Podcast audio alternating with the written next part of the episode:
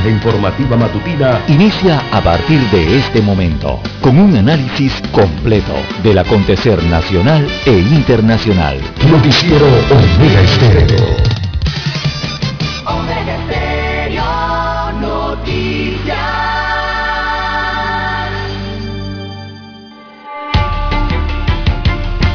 A continuación, los titulares, con los hechos que son noticias hoy.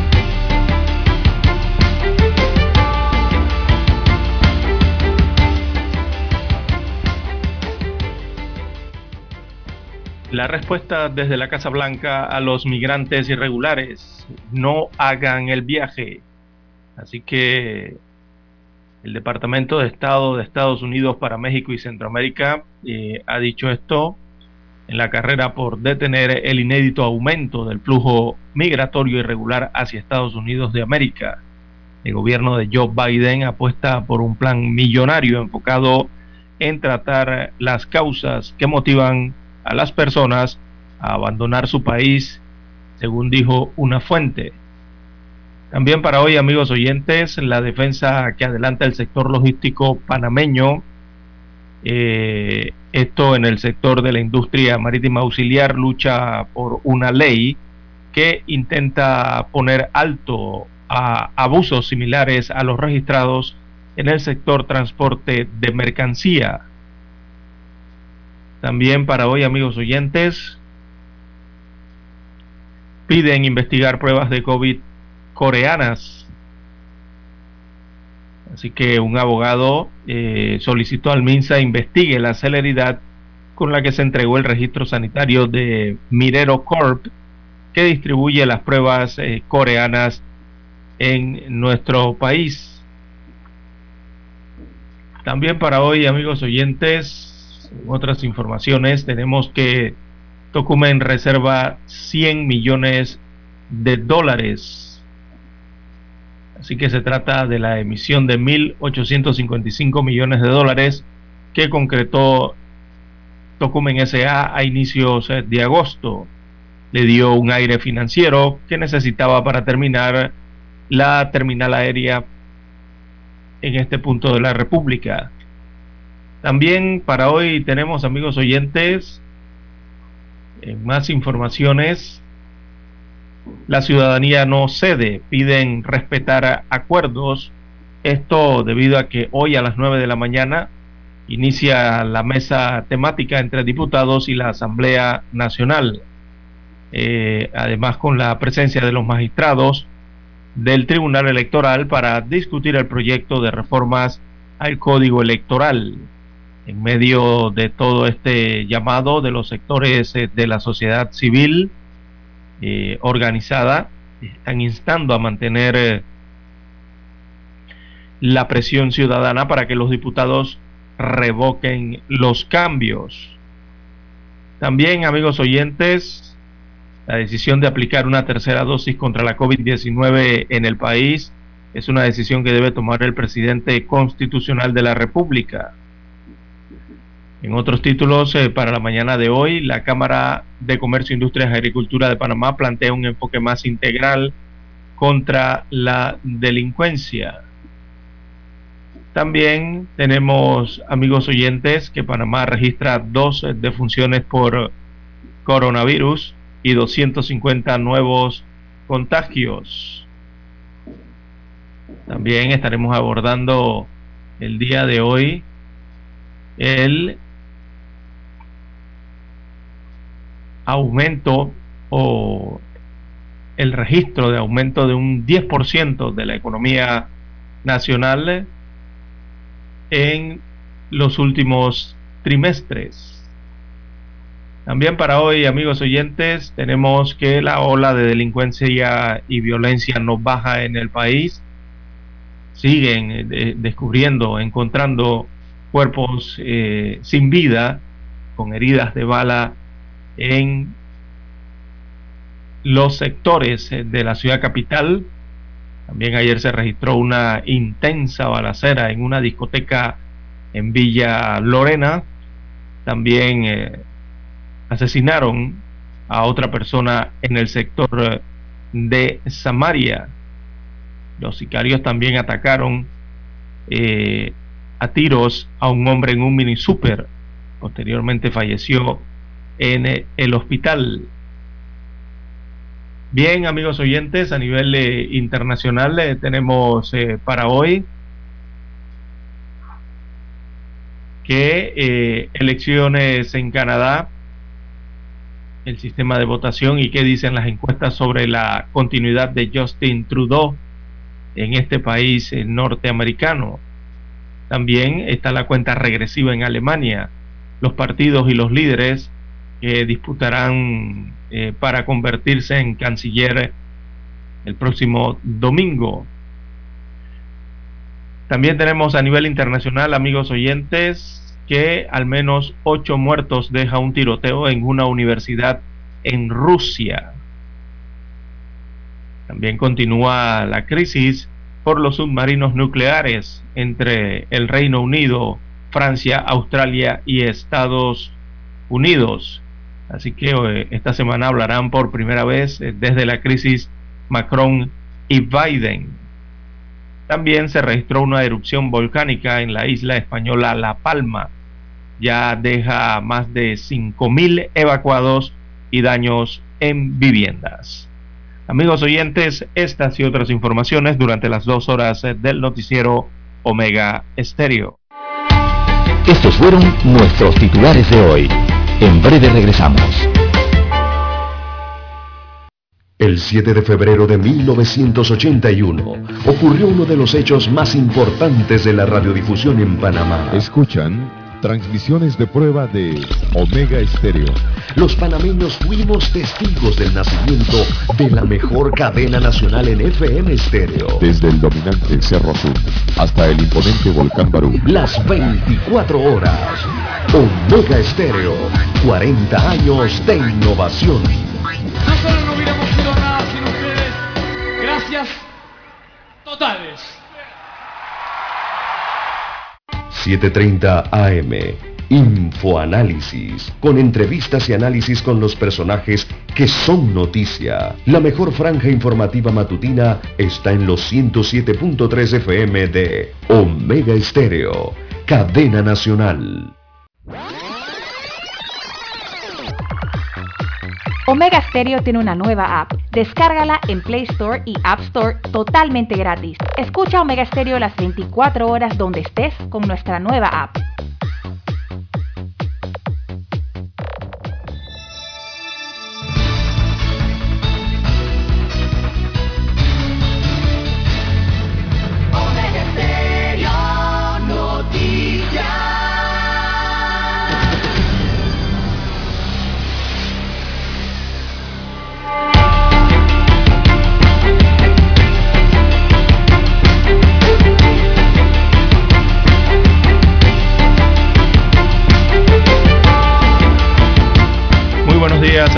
Que nos escuchan a, nivel nacional a través de todas las frecuencias eh, de Omega Estéreo Panamá. Sean todos bienvenidos a esta emisión informativa para este lunes 20 de septiembre del año 2021. En el control maestro nos acompaña Roberto Antonio Díaz eh, y este su servidor eh, César Lara, hoy arrancando esta nueva semana desde el centro geográfico del país, acá en la cintura de la hermosa franja ísmica en la región central del territorio panameño, por los lares de las tierras bajas de la provincia de Coclé, con ustedes desde Ciudad de Penonomé, su servidor César Lara, para llevarle adelante las informaciones más relevantes del acontecer eh, nacional e internacional para este inicio de semana en el amanecer, en el marco eh, de este amanecer interiorano con un cielo eh, parcialmente nublado acá en provincias centrales, eh, bastante despejado, y allí se observa la intensidad luminosa que ya se asoma. Así que felicidades a todos nuestros amigos oyentes. Sean bienvenidos a esta emisión informativa, a todos los que nos escuchan a través de las dos frecuencias que cubren las provincias, las comarcas y el territorio marítimo también los que están conectados ya en omegaestereo.com, allí llega la señal a nivel eh, mundial. Los que ya han activado su apps, ¿verdad? Y en sus diferentes dispositivos, en su celular escuchan Omega Stereo. Si no, usted puede descargarla, aún está a tiempo, de, su tienda favorita, sea para Android o para Apple. También a los amigos oyentes que nos escuchan a través de su televisor, ¿sí? Omega está, llega a su televisor a través del canal 856 de Tigo, televisión pagada a nivel nacional. Recuerde el canal, el 856 de Tigo, eh, televisión pagada a nivel nacional. Bien, amigos oyentes. Bien, arrancamos el noticiero Omega Estéreo para el día de hoy, recordándoles que hoy estamos en el día 263 del año, este lunes 20 de septiembre. Estamos en la semana número 38, esto para los ahorristas, los que siguen el reporte epidemiológico. Estamos en la semana 38 y hemos consumido ya a esta altura del año 72% eh, de las hojas del calendario. Ya la hemos tachado, la hemos arrancado, eh, ese 72%. 263 días han transcurrido de lo que va este año 2021. Y bueno, amigos oyentes, para llegar a la meta, para llegar al día número 365, bueno, a eso solo estamos distantes de 102 días que faltan. Así es, faltan 102 días para culminar este año 2021. Bien, amigos oyentes, eh, iniciamos el noticiero Omega Estéreo eh, con la información de epidemiológica para el día de hoy. Veamos rápidamente los cuadros. Bueno, dos defunciones y son 250 nuevos casos positivos de COVID-19 los registrados en las últimas 24 eh, horas. Así que el informe destaca para hoy en el país eh, hay 250 nuevos contagios de la enfermedad, eh, dos defunciones, que elevan a 464.288 los contagios confirmados y a esto a lo largo de la pandemia y sube a 7.172 los decesos eh, en los 18 meses de pandemia. veamos, la letalidad está en 1.5 eh, hay 64 pacientes hospitalizados en unidades de cuidados intensivos en la UCI y 244 en salas eh, general, mientras que 3.565 mm, están aislados en sus eh, viviendas, en sus casas, están recibiendo tratamiento ambulatorio producto de la enfermedad y 2.160 se encuentran en eh, hoteles.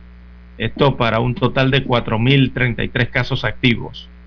En la en, veamos el cuadro de las pruebas. Eh, para las pruebas del nuevo coronavirus se han aplicado 5.046 pruebas en la última jornada. Eh, estas pruebas arrojaron una positividad del 4.8%. 4.8% es la positividad con esos 250 nuevas, nuevos casos. Así que, bueno, estamos allí en el límite, ¿no? Recordemos que la Organización Mundial de la Salud eh, considera que una positividad del 5% o de menos es em, un indicador de, de control de pandemia. Así que estamos en 4,8%. En cuanto a la vacunación, ahora vamos aquí el cuadro del PAI, del Programa Ampliado de Inmunizaciones. Eh, veamos, se han aplicado 5.300, mm, perdón, se han aplicado 5.346.270 dosis eh, de la vacuna contra la COVID-19 de las casas farmacéuticas que se aplican aquí en Panamá, tanto AstraZeneca como eh, de Pfizer BioNTech. Así que de ese total, 744.291 han sido aplicadas de la farmacéutica AstraZeneca y 4.601.979 eh, son los pinchazos de Pfizer BioNTech. en el país. Bien, eh, eh, son las cifras que se presentan para hoy temprano en los cuadros estadísticos eh, del informe de COVID-19 para el país. durante el fin de semana hay que recordar que continuó la vacunación a nivel nacional, ahora con la modalidad de barrido, en la cual se aplican vacunas de forma general de, a partir de los 12 años de edad en toda la población. Eh, ayer eh, estuvo activo el circuito 6.2 y también el 6.3 en la provincia de Herrera. Ahí se aplicaron, veamos, son 1.593 dosis, mientras que en la provincia de Chiriquí, hasta la tarde de ayer, se habían colocado 414 dosis eh, de eh, vacuna Pfizer BioNTech en el circuito 4.1. Eh, las demás regiones, o, mm, como lo contamos acá en Panamá, circuitos donde se realizaron jornadas de vacunación, se registró este proceso. Así que bueno, el llamado sigue siendo el mismo, mantener las medidas de bioseguridad en medio de la apertura de las actividades. Recordemos que hay mayor movilidad eh, de personas en el país, así que a mantener el lavado de manos, la mascarilla, que es una de las principales medidas, eh, y el distanciamiento social en lo posible. Mantener básicamente esas tres medidas de eh, contención y sumada a la otra principal también, que es contar con la vacunación. O sea, si usted no se ha vacunado, la mejor recomendación sería que lo hiciera, que contara eh, ya con el esquema completo de vacunación, las dos dosis contra la COVID-19. Ahí es donde es importante no bajar la guardia con estas dos herramientas eh, que se brindan hasta el momento. Y eh, el autocuidado, ¿no? Frecuente lavado de manos, uso correcto de mascarillas, mantenga el alcohol si es posible, el gel alcoholado y el distanciamiento físico. También para los amigos oyentes que utilizan el transporte público o selectivo, recordar eh, lo que es la, mascarilla y la pantalla facial, ¿verdad? No olvidar la pantalla facial a la hora de utilizar el transporte eh, público. Bien, es parte del informe eh, epidemiológico, emitido el día de ayer por parte eh, de las autoridades de salud en nuestro país. Bien amigos oyentes, hay que hacer la pausa y retornamos con más información. Noticiero Omega Estéreo. La mejor franja informativa matutina está en los 107.3 FM de Omega Estéreo, 530 AM Noticiero Omega Estéreo presenta los hechos nacionales e internacionales más relevantes del día. 7.30 AM. Infoanálisis. Con entrevistas y análisis con los personajes que son noticia. De 8 y 30 a 9 y 30 de la mañana, sin rodeos, con Álvaro Alvarado. De lunes a viernes, por Omega Estéreo.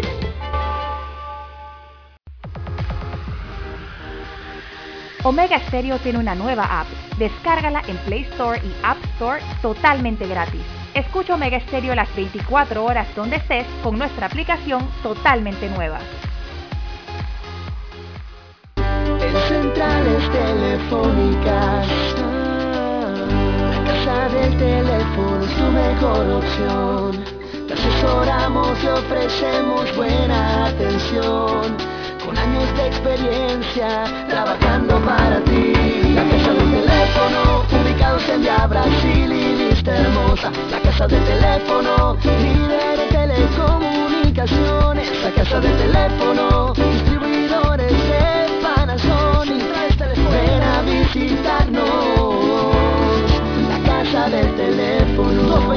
229-0465 lsdtcorp.com Distribuidor autorizado Panasonic.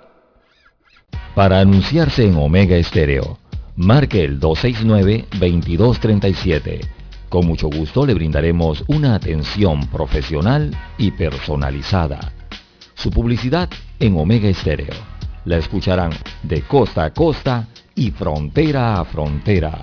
Contáctenos 269-2237. Gracias.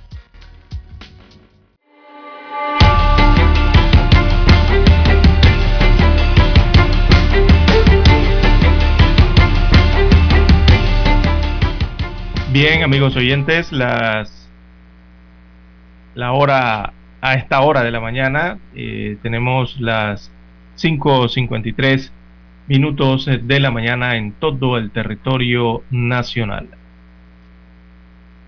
Bien, eh, la ola de delincuencia no se detiene en el país, eh, siguen los heridos, siguen los fallecidos por el tema de la violencia, sobre todo de la utilización de eh, armas y armas hasta de grueso calibre. se han detenido personas por portar armas, por portar dinero, por, por, por transportar droga y también se han registrado en las últimas horas lastimosamente asesinatos en nuestro país. Eh, se han encontrado varios cuerpos en diversos puntos del país, cuerpos sin vida que han sido arrojados en calles, en veredas, en lotes baldíos. Lastimosamente. También eh, otros eventos que se han registrado producto de la violencia en el país. Bueno, durante el fin de semana ya vimos lo que ocurrió el día sábado, en donde hubo, como decimos en buen panameño, repartición de balas y asimismo resultaron, resultaron heridos eh, varias personas. Eh, en esto que se ha convertido ahora, lastimosamente, en en una situación que afecta eh, ya a los barrios y a, las, eh, y a las comunidades, a las barriadas, que es que, oiga, los lavaautos ahora se han transformado en discotecas. Una situación eh, que está afectando a las barriadas, que está afectando a las comunidades, que es una gran queja que tienen ahora los moradores de diversos puntos del país, tanto en Ciudad Capital como en el interior de la República.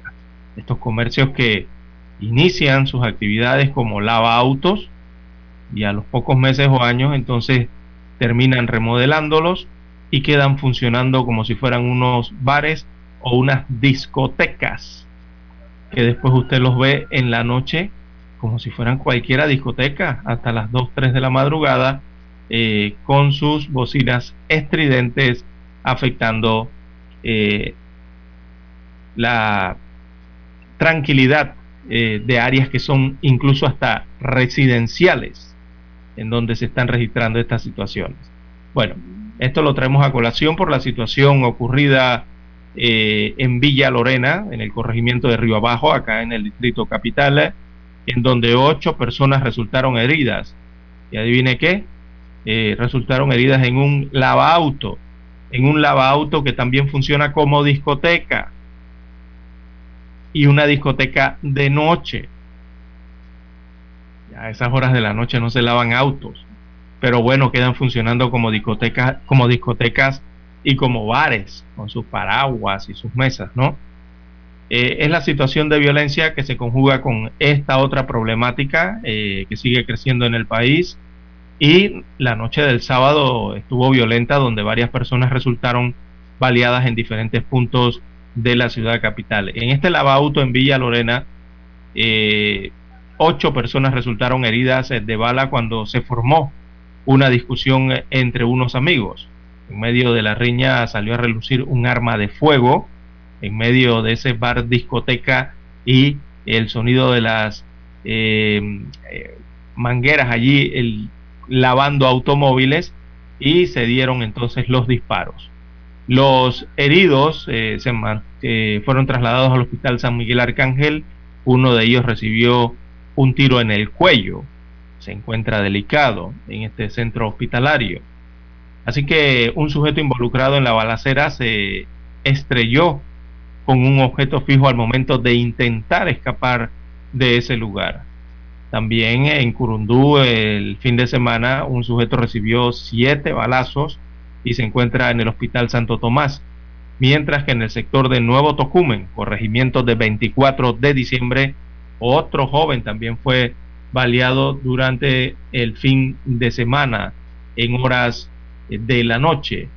Eh, lastimosamente es la ola de violencia que viene ocurriendo en nuestro país. En el sector de Samaria, también en San Miguelito, eh, asesinaron a otro panameño. Así es, Federico Sadán Sánchez Villalobo, conocido como Sadán, eh, de 28 años de edad, fue abatido a tiros eh, a eso de la medianoche en el sector 5 de Samaria, un lugar conocido como el Hueco de Sinaí. Allí el hombre recibió varios disparos en distintas partes del cuerpo, murió en el sitio, no hubo testigos de este hecho de sangre según las autoridades y eh, se conoció que el hombre se encontraba en casa de su hermana cuando recibió una llamada y al salir hacia la vereda eh, se escucharon eh, los disparos en medio de la noche. Así que se investiga esta situación. Saddam, bueno, él había sufrido ya un ataque con arma de fuego en el año 2013 cuando se encontraba en un sector del corregimiento de Mañanita, donde también resultó herido. Según vemos eh, sus generales, eh, bueno, había pagado condena en la cárcel La Joya tras ser aprendido con un arma de fuego y se encontraba en libertad desde enero de este año. Bueno, es la persona entonces que es abatida a tiros en el corregimiento de, en el distrito de San Miguelito, allá en el sector de eh, Samaria. También, amigos oyentes, eh, el día de ayer, eh, sicarios también atacaron a tiros a otro hombre en un mini super. Este hombre posteriormente falleció en el hospital. ¿Dónde ocurrió esto? Esto ocurrió en el corregimiento de Cristóbal Este, en la comunidad de Villa del Caribe. Esto queda en la provincia de Colón. El joven fue identificado como Jorge Enrique Jiménez Arroyo. Fue asesinado el día de ayer a tiros. Él se encontraba sentado fuera de un mini super de la localidad cuando fue sorprendido por sicarios eh, que se bajaron de un automóvil blanco tipo sedán y le dispararon en varias ocasiones. Bueno, parte del reporte eh, de las muertes lastimosamente registradas durante el fin de semana violento en nuestro país. Hacemos la pausa y retornamos.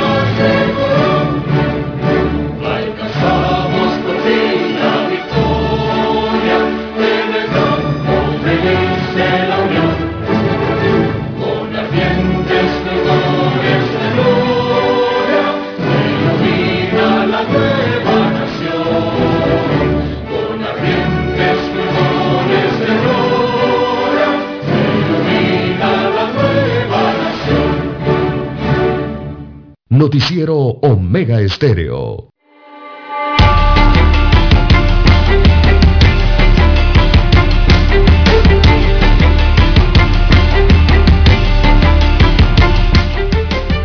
Bien, amigos oyentes, eh, las 6.4, 6.4 de la mañana en todo el territorio nacional. Bien, en más informaciones eh, para la mañana de hoy. Bueno, mucha expectativa eh, ha, levantado el anuncio de la Contraloría General de la República a través de lo que es el INEC, o sea, el Instituto Nacional de Estadísticas y Censo, ellos informaron a finales de la semana de ayer, el día viernes por la tarde, informaron que entre enero y junio el Producto Interno Bruto del país alcanzó un crecimiento acumulado del 10%, una importante expansión del indicador en el eh, segundo trimestre eh, del 40%, eh, en contraste con el resultado del primer trimestre del año, que registró un eh, registró menos 8,5% en cuanto a los indicadores del Producto Interno Bruto y el crecimiento del país. Este anuncio de un leve crecimiento de la economía, la verdad es que alimenta el positivismo en medio de la crisis por la COVID-19 que enfrenta nuestro país y la otra crisis económica y la crisis del desempleo, sobre todo, ¿no? Así que bueno, esto genera bastante optimismo. Eh, la gente considera que puede haber mejorías en el tema económico y en el tema del desempleo en los próximos meses. Aunque bueno, hay que revisar bien las cifras. Eh, el informe detalla que las actividades, veamos los cuadros que entrega la Contraloría General de la República, a ver si abre el Excel aquí rapidito. Este informe detalla que las Em, actividades relacionadas a la economía interna eh, que tuvieron un desempeño positivo en lo que es el segundo trimestre, veamos, fueron la construcción, eh, también eh, el transporte y comunicaciones, el comercio, los servicios generales, también la salud e inmobiliarias y empresariales. Así que otras comunitarias, vemos aquí personal dentro de las actividades agropecuarias, el cultivo de, arroz, también el maíz, así como la producción de ganado vacuno porcino y también el de aves. Eso registró mejorías. Eh, por su parte, los servicios eh, financieros mm, presentaron disminuciones eh, importantes, podríamos decirlo así. Así que, bueno, en este segundo trimestre destaca la construcción, que recordemos estaba parada, pero aún así sigue, mm, veamos los cuadros del 2019, sigue un 35% por debajo, aunque sí ha registrado eh, mejorías la construcción. Eh, y en la otra serie de servicios que hemos mencionado, mm, bueno, han mostrado, han mostrado algún dinamismo, pero eh, estas cifras no superan aún las cifras del año 2019, del Producto Interno Bruto del 2019. Eh, vemos nuevamente los servicios financieros con, en rojo, eh, tienen disminuciones importantes los servicios financieros.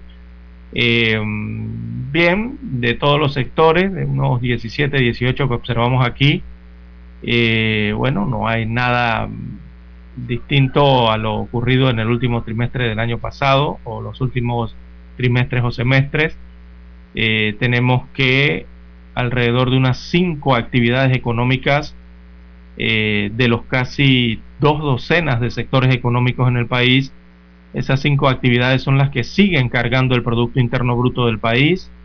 Estas son la logística, la minería, la minería que ha tenido un, incremento grandísimo, eh, el agua y la luz, el agro, también los servicios de salud, son los que están eh, manteniendo el crecimiento del Producto Interno Bruto eh, o cargando al resto de los sectores.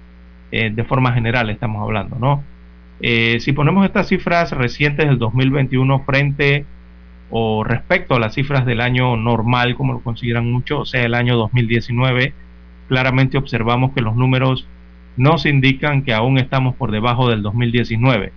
La pandemia del COVID-19 eh, evidentemente hizo que muchas actividades económicas eh, disminuyeran, según estos, estos datos, y aún estamos, recordemos que estamos en medio de esa pandemia, claro está que la vacunación contra la COVID-19, eso ha permitido entonces lo que es la em, disminución o la eliminación de las restricciones que se habían establecido y con ello ya varias actividades, la mayoría de las actividades económicas han iniciado su proceso eh, de recuperación después de ese impacto, ¿verdad? Que se recibió en el año a finales del 2019 y todo el año 2020, ¿verdad? Dado que este el año pasado eh, fueron eh, donde se registraron la mayoría de las restricciones de movilidad y también los cierres parciales de, lo que fueron las operaciones de las empresas y los establecimientos en todo el país.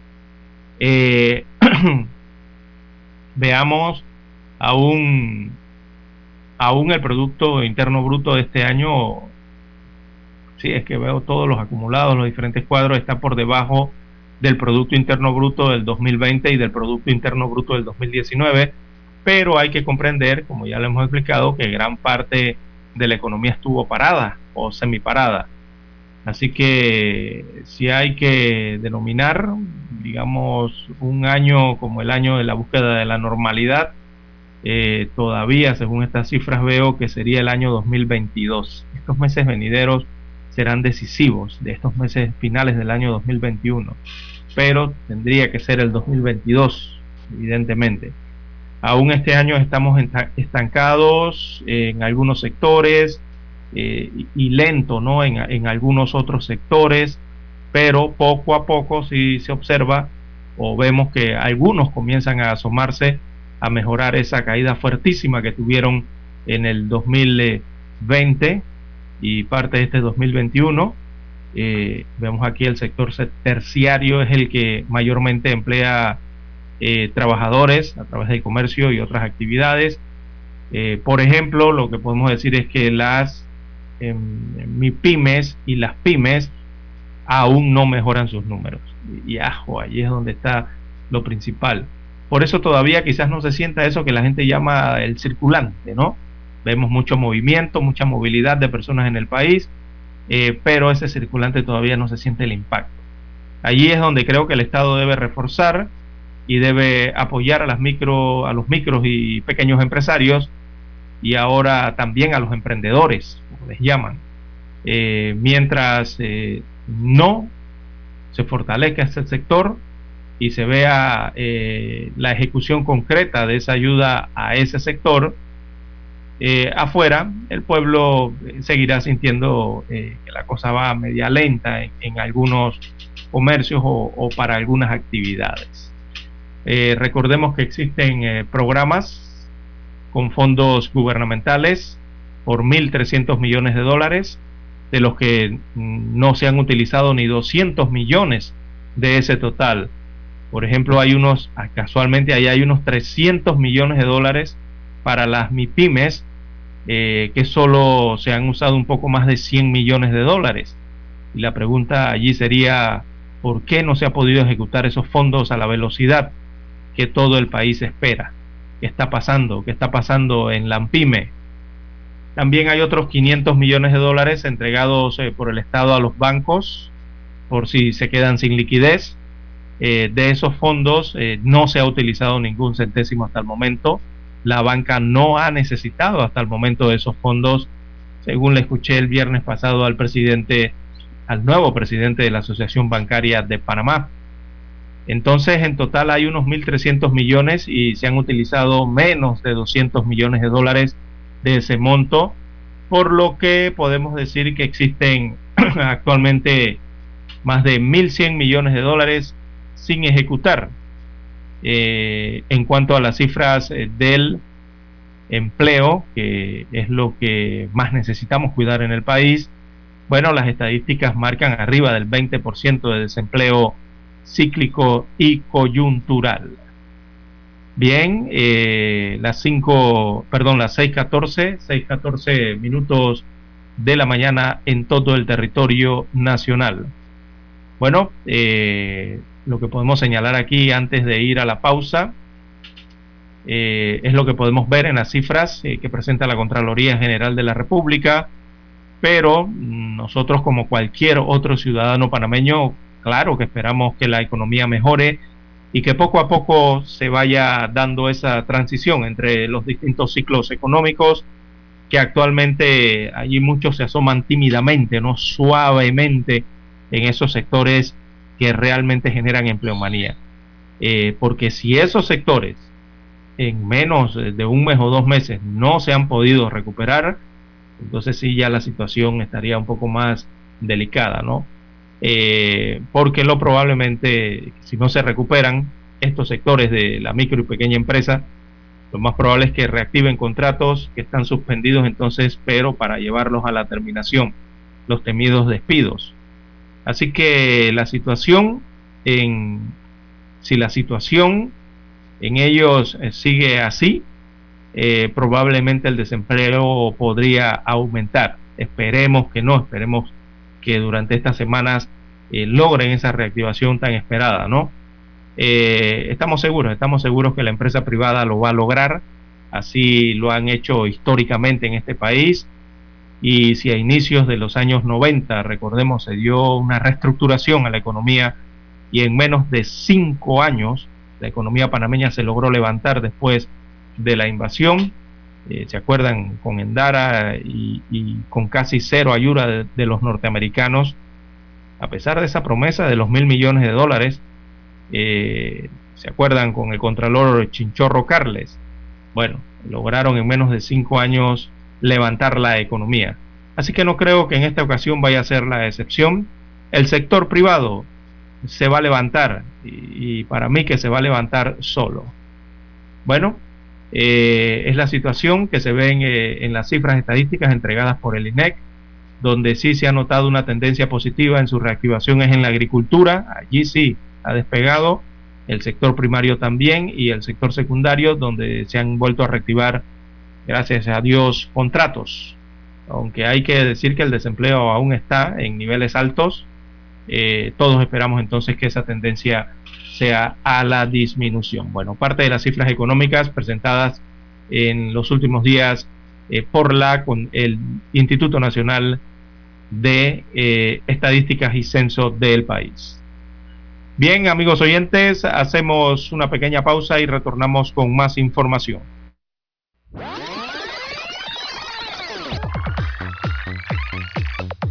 Omega Stereo tiene una nueva app. Descárgala en Play Store y App Store totalmente gratis. Escucha Omega Stereo las 24 horas donde estés con nuestra aplicación 100% renovada.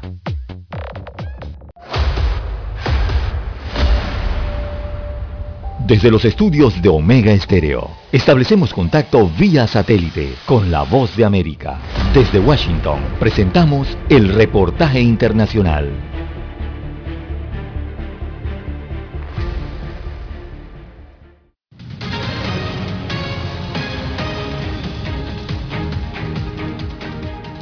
De más de 100 despidos a trabajadores del diario La Prensa, organizaciones de periodistas advierten que la libertad de prensa agoniza en Nicaragua. Donaldo Hernández con el informe.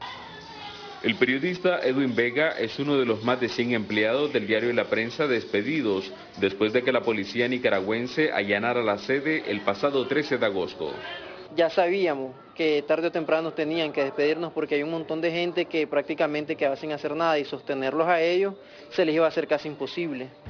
Además de periodistas, también quedaron cesantes fotógrafos, técnicos de la imprenta, personal administrativo y vendedores del periódico que laboraban de forma indirecta.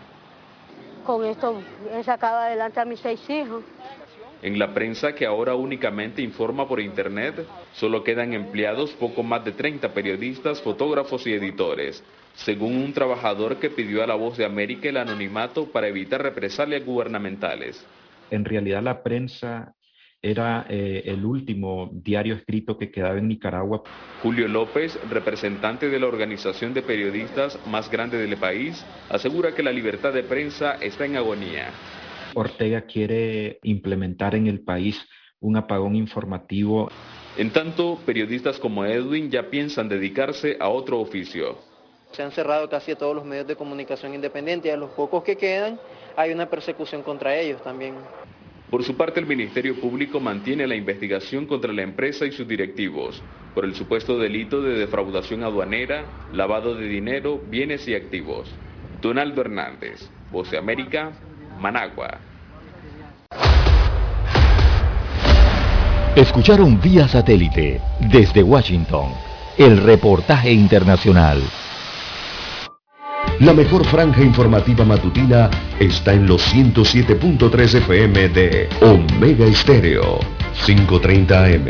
Noticiero Omega Estéreo presenta los hechos nacionales e internacionales más relevantes del día. 730 AM. Infoanálisis, con entrevistas y análisis con los personajes que son noticia.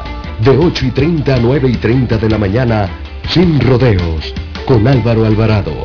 De lunes a viernes por Omega Estéreo. Somos Omega Estéreo. 40 años siendo la cadena nacional en FM Estéreo, pionera en Panamá.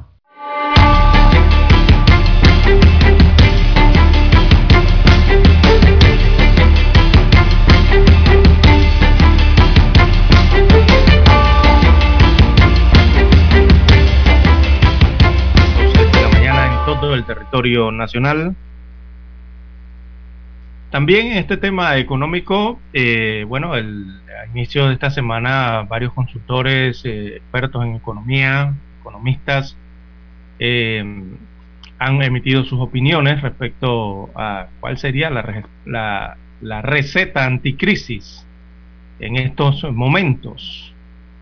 Bueno, uno de ellos es René Quevedo, René Quevedo asegura que la reactivación de los proyectos eh, de infraestructura principalmente es sin duda alguna una opción para la reactivación de los empleos eh, incluyentes tras el alto grado de desempleados con baja escolaridad, según dijo Quevedo. Así que el el consultor instó a hacer cuatro cosas a corto plazo. Eh, dijo que eh, eh, hay que hacer la eliminación de las restricciones de movilidad, también dosificar la narrativa del terror, ya que cada vez que hablan de una nueva variante, alguien pierde el empleo, según Quevedo, se necesita inyectar liquidez a la economía y también buscar consensos y el liderazgo que nos una y no nos divida, según dijo René Quevedo. Tres de cada cuatro trabajadores que perdieron sus trabajos eran trabajadores con 11 o menos años de escolaridad. Y esto quiere decir que hoy tenemos un alto desempleo de trabajadores de baja escolaridad.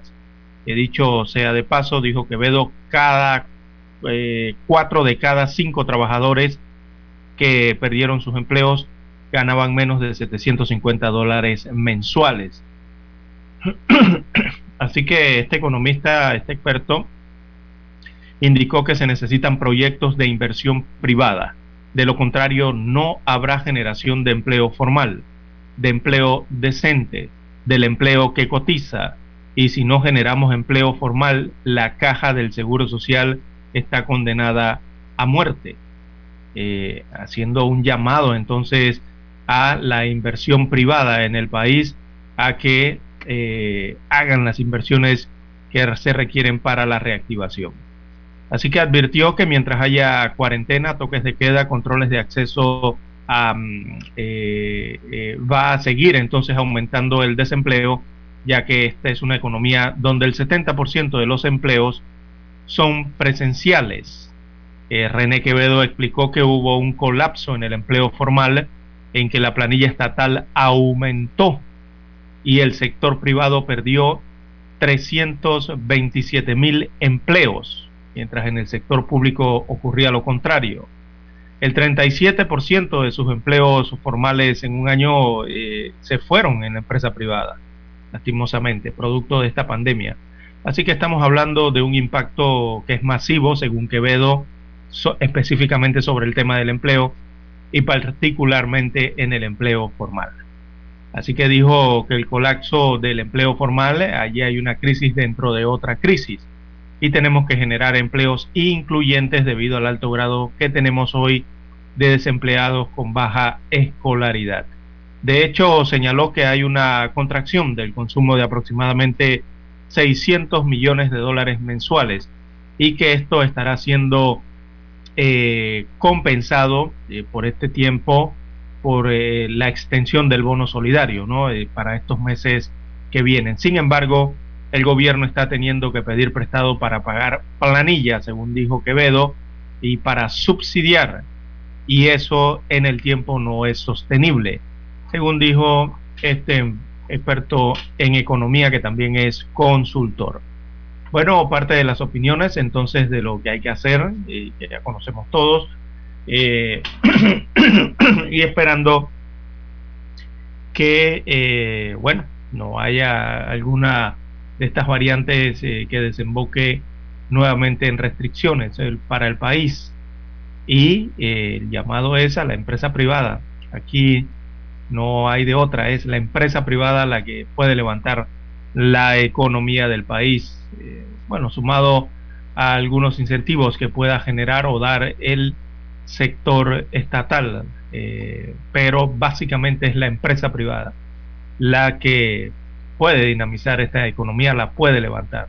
Y ya se han visto eh, los primeros indicios de esto, perdón, en el último trimestre, eh, después de que se levantaran varias restricciones. Varios sectores se han logrado despegar, quizás no a los niveles que querramos, pero recordemos que esto está iniciando prácticamente, ¿no? Después de la segunda mitad del año 2021. Bien, las 5.26, perdón, las 6.26, 6.26 minutos eh, de la mañana en todo el territorio nacional. Nos preguntan cómo estará el tiempo para el día de hoy. Bueno, vamos a ver aquí rápidamente la página de hidrometeorología de TESA. Veamos, eh, dice el mapa infrarrojo, eh, bueno, esto nos va a traer eh, durante la madrugada algunas condiciones estables a lo largo del país, pero sí hay probabilidades de chubascos moderados. Estos serían para las zonas, no sé, habrá algunos aguaceros en las zonas costeras del país, entiéndase Colón, Gunayala, el Golfo de Panamá, dándose esto ya un poco entrado a la mañana, ¿no? algún tipo de chubascos, pero en general eh, eh, las condiciones se mantienen estables eh, para la mañana de hoy. Debe haber sol en la mayoría de las provincias y comarcas del país al inicio de la mañana. Después del amanecer, entonces aumentan las probabilidades de aguaceros de variada intensidad en algunas zonas marítimas del país y también podrían estar para la costa de Gunayala también la región Caribe, eh, Colón, eh, Panamá, también Darién y Los Santos en el área pacífica. Así que en síntesis, amigos oyentes, bueno, eh, tendremos algunos aguaceros que estarían para el área marino-costera, esto del oriente del país, ya avanzada la mañana, para el sector oriental del país, más que nada la bahía, ¿no? La área marítima algunos aguaceros esporádicos o algunos chubascos estarán cayendo a lo largo de la mañana. Pero en general, muy buenas condiciones para este lunes 20 de septiembre. Bien, amigos oyentes, hay que hacer la pausa y retornamos con la lectura de los periódicos. Infoanálisis, de lunes a viernes de 7 y 30 a 8 y 30 de la mañana por los 107.3 FM de Omega Estéreo. Con Guillermo Antonio Adames, Rubén Darío Murgas y Milton Enríquez. Infoanálisis, el programa para gente inteligente como usted.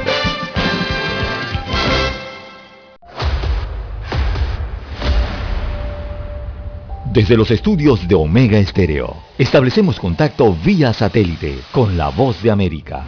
Desde Washington, presentamos el reportaje internacional.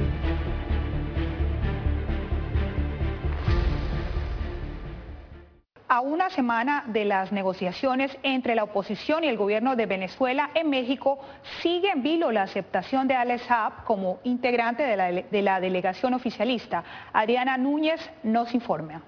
El oficialismo ha llenado de grafitis las calles de Caracas como parte de una campaña para exigir la liberación del empresario colombiano Alex Saab, detenido en junio de 2020 en Cabo Verde y señalado en Estados Unidos por lavado de dinero y por ser testaferro del presidente Nicolás Maduro. Esta semana el oficialismo pidió incorporar a Saab a las negociaciones que se llevan adelante en México. Con este ardid, con esta eh, trampa, eh, lo que procuran es tratar de evitar un juicio que parece inevitable. El gobierno de Maduro insiste en que Saab es un agente diplomático del Estado que se dirigía a facilitar la importación de alimentos para el país cuando fue arrestado. Rusia también se ha pronunciado al manifestar que la posible extradición de Saab a Estados Unidos constituye una amenaza seria a las negociaciones pero a juicio de politólogos venezolanos, la decisión del Ejecutivo de incluirlo en los diálogos tiene otro tinte. Generar un quiebre de los niveles de confianza dentro de la oposición, entre sectores radicales que se opusieron a, la creación de una mesa de diálogo y de negociación en México, eh, obligan nuevamente a que la oposición se pregunte si es productivo seguir dialogando en México teniendo en cuenta las características y los delitos cometidos a esta persona. En un comunicado, la oposición pidió al Reino de Noruega garantizar que se cumplan las normas que rigen el diálogo y expresó textualmente que convertir este proceso en una guerra de micrófonos o debate en los medios le hace mucho daño a la negociación. Adriana Núñez Rabascal, Voz de América. Escucharon vía satélite desde Washington el reportaje internacional. Omega Estéreo, 24 horas en FM Estéreo.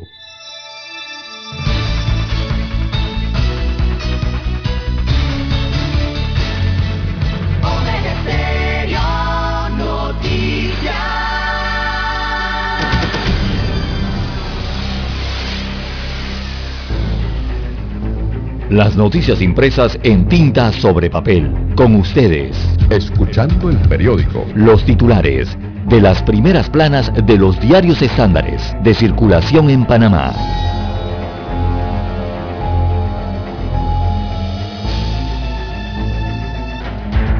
Estás al aire. Bien, amigos oyentes, el diario La Estrella de Panamá, la decana de la prensa nacional, titula para este lunes 20 de septiembre. La respuesta desde la Casa Blanca a los migrantes irregulares, no hagan el viaje. Fue contundente el mensaje de los Estados Unidos de América. Así que en la carrera por detener el inédito aumento del flujo migratorio irregular hacia Estados Unidos de América, el gobierno de Joe Biden apuesta por un plan millonario enfocado en tratar las causas que motivan eh, a las personas a abandonar su país, dijo una fuente oficial. Aparece fotografía acompañando este titular del diario La Estrella de Panamá, fotografía de Catherine Dulham. Eh, ella es la subsecretaria adjunta interina del Departamento de Estado de los Estados Unidos de América para México y Centroamérica. Así que también la citan hoy, eh, abro comillas, eh, le cito, realmente no deben hacer esa travesía. Es muy probable que cuando lleguen a la frontera sean devueltos, según informó la secretaria junta interina del Departamento de Estado de los Estados Unidos de América. También para hoy el diario La Estrella titula eh, reportaje especial en la página 2B por los principios eh, de la buena crianza. El maestro de la plástica panameña Aristides Ureña Ramos, eh, veamos, apela a la compasión y reflexiona sobre los métodos para acercar a las personas y a los animales a un sereno comportamiento en la sociedad. reportaje interesante, entonces eh, que tiene que ver con mascotas en la página 2B del diario La Estrella de Panamá. También hay una entrevista en la página 3B. Eh, hoy los lazos económicos entre Panamá y Japón son muy fuertes, dice Carlos Pérez. Eh, está en la página 3B el reportaje. También eh, desarrolla hoy el tema del conflicto. La estrella de Panamá dice la defensa que adelanta el sector logístico panameño. Se refieren en esta nota que el sector de la industria marítima auxiliar lucha por una ley que intenta poner alto a los abusos eh, similares a los registrados en el sector del transporte de mercancías, el acaparamiento de servicios de transporte y de aduana por parte de las transnacionales. Esto que es un fenómeno que causa enfrentamientos en varios mercados como Chile y Australia, según los transportistas. También en otros títulos del diario La Estrella de Panamá para hoy, eh, piden investigar pruebas de COVID-19 coreanas. Así que el abogado Joel Monterrey solicitó al Ministerio de Salud investigue la eh, celeridad con que se entregó el registro sanitario a Mireiro Corporation, que distribuye las pruebas eh, coreanas. En una nota reciente, el Gorgas recalcó que emite los registros a través del laboratorio o del Laboratorio Central de Referencia de Salud Pública, cuya función es realizar las respectivas verificaciones técnicas en el país. Bueno, el Gorgas está tratando de, salir adelante en medio de esta pandemia con todo el trabajo que tienen que hacer increíblemente eh, tienen que estar atendiendo y con tan poco personal, entonces tengan que estar atendiendo, bueno, estas situaciones que se presentan en disputas que vemos aquí eh, comerciales. Bien, en otros títulos eh, para la mañana de hoy, en Café La Estrella, atletismo en crisis, cinco liceos deportivos. destaca la información que el deporte que le ha dado a Panamá tres medallas olímpicas no cuenta con una pista propia para entrenar a los nuevos valores de, las diferentes disciplinas dentro del país. También en la página 1B, bueno, el control sobre la presencia de la variante Mi. Bueno, aquí la conocen como la variante Mu. Es que esa letra, la U, se pronuncia como I en el alfabeto griego. Por eso escuchará algunos medios que le dicen variante Mi aunque se escriba MU. Bien, la variante Mi del coronavirus, detectada en enero en Colombia y con circulación en Panamá y otros 40 países, eh, se caracteriza por evadir con mayor facilidad el sistema inmunológico humano, destaca el reporte de la estrella.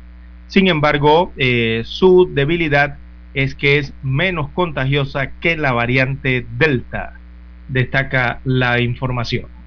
Bien, veamos el cuadro COVID-19 que presenta la portada del diario La Estrella de Panamá para hoy. Eh, los casos confirmados acumulados a lo largo de la pandemia eh, se elevan a 464.288 contagios. También se han registrado 7.172 fallecidos eh, a lo largo de la pandemia hasta el día de ayer.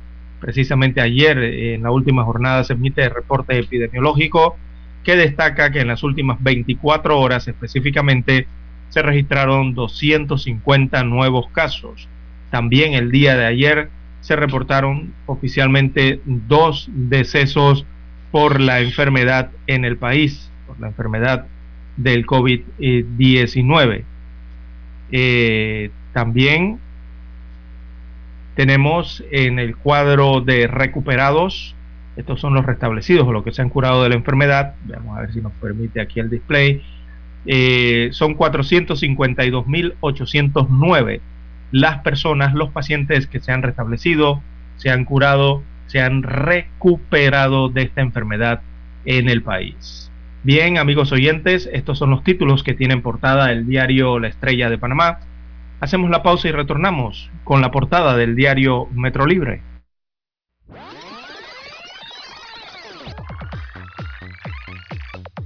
Omega Stereo tiene una nueva app. Descárgala en Play Store y App Store totalmente gratis. Escucha Omega Stereo las 24 horas donde estés con nuestra aplicación 100% renovada.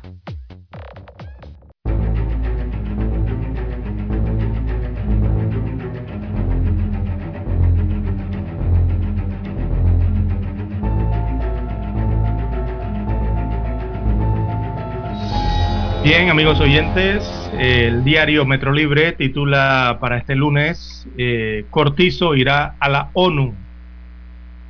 Además de la Asamblea General de las Naciones Unidas en Nueva York, el gobernante sostendrá reuniones con el presidente del Banco Mundial y también directivos eh, de los más importantes fondos de inversión de los Estados Unidos de América, según destaca el Metro Libre el día de hoy.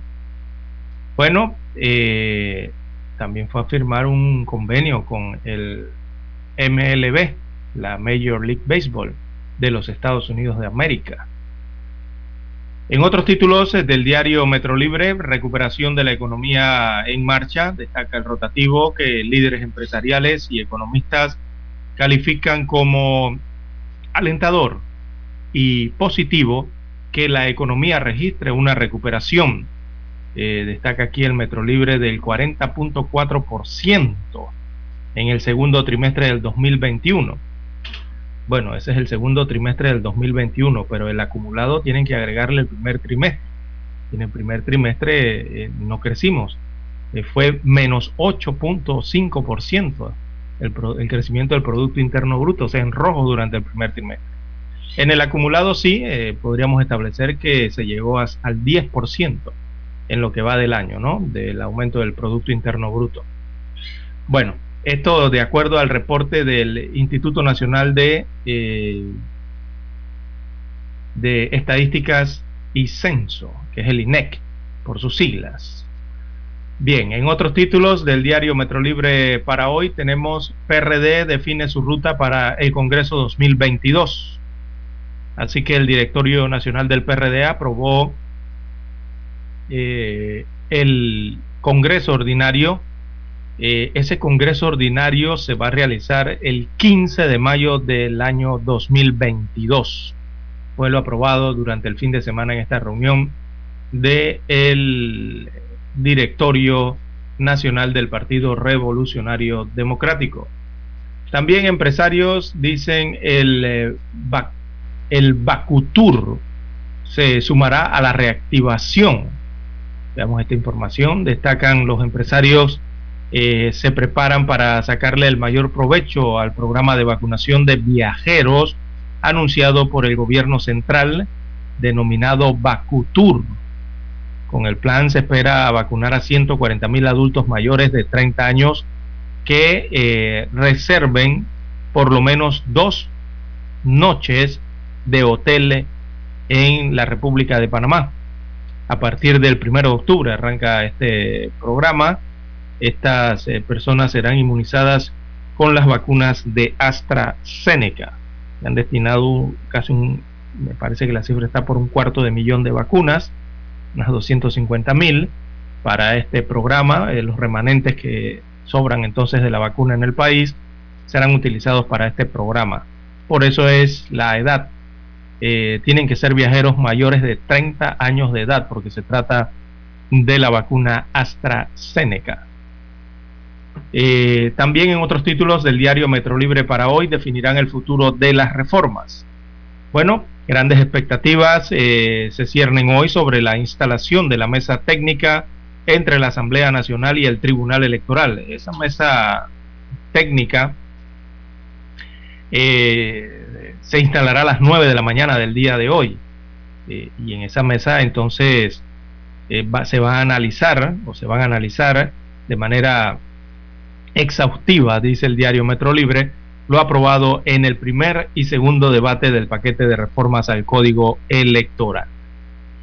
Bien, hay que ver cómo eh, nos va con esa mesa técnica, la verdad es que sí. Eh, bien, en otros eh, títulos para la mañana de hoy del diario Metro Libre, eh, vamos aquí, Cigarruista está cargado de inspiración, destaca otro reporte del rotativo.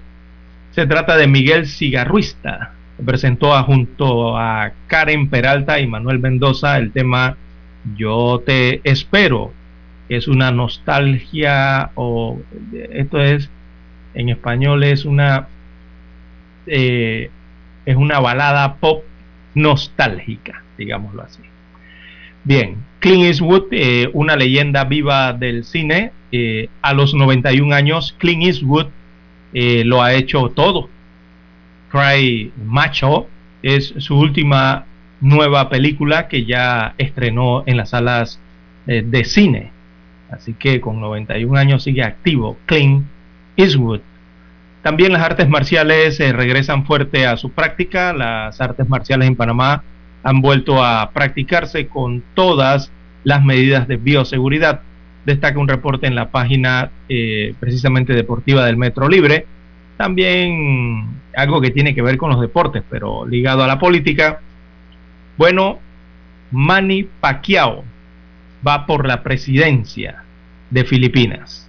Sí, amigos oyentes, el boxeador Manny Pacquiao anunció su candidatura a la presidencia de la República de Filipinas en las elecciones generales de mayo del 2022 en ese país asiático. También en la página de deporte y que viene siendo también la fotografía principal del diario Metro Libre. Eh, esa fotografía allí aparece el futbolista Neymar. Así es. Destaca agónico triunfo del PSG, del Paris Saint Germain. Eh, Lionel Messi no tuvo, eh, Lionel Messi tuvo por fin entonces su estreno como titular, en este caso en un partido de la Liga Francesa y como local eh, en el Parque de los Príncipes. El Paris Saint Germain ganó 2-1 al Lyon gracias a un tanto de Mauro Icardi en el descuento final y el penal marcado previamente por Neymar. Así que bueno, Messi en este triunfo del Paris Saint Germain no anotó goles, pero por primera vez arranca como titular desde el primer minuto del encuentro. Bien, amigos oyentes, en el tema económico del diario Metro Libre, eh, tenemos propuestas de Conato para la caja del Seguro Social en Amira. Así que Conato lanzó 19 propuestas para salvar la caja del Seguro Social, pero economistas consideran algunas inviables, según la sección de Economía y Finanzas del rotativo Metro Libre. Bien, eh, con esta información económica, eh, bueno, eh, vemos, le, hemos hecho el recorrido a la página principal del diario Metro Libre, hacemos la pausa y retornamos con el diario La Prensa. No se vaya. El mundo nos escucha. www.omegastereo.com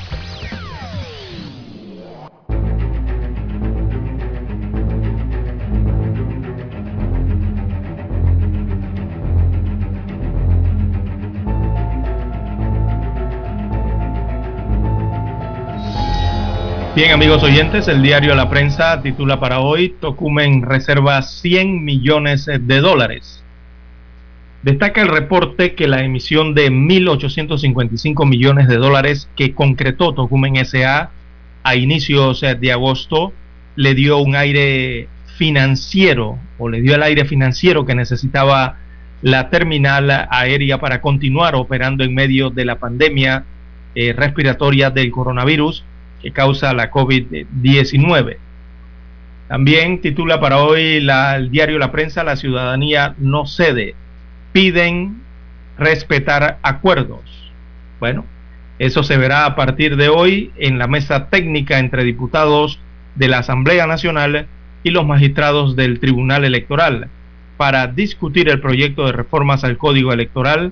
Esa mesa se instala hoy a las 9 de la mañana en medio del llamado de los sectores de la sociedad civil organizada a mantener la presión ciudadana para que los diputados revoquen los cambios.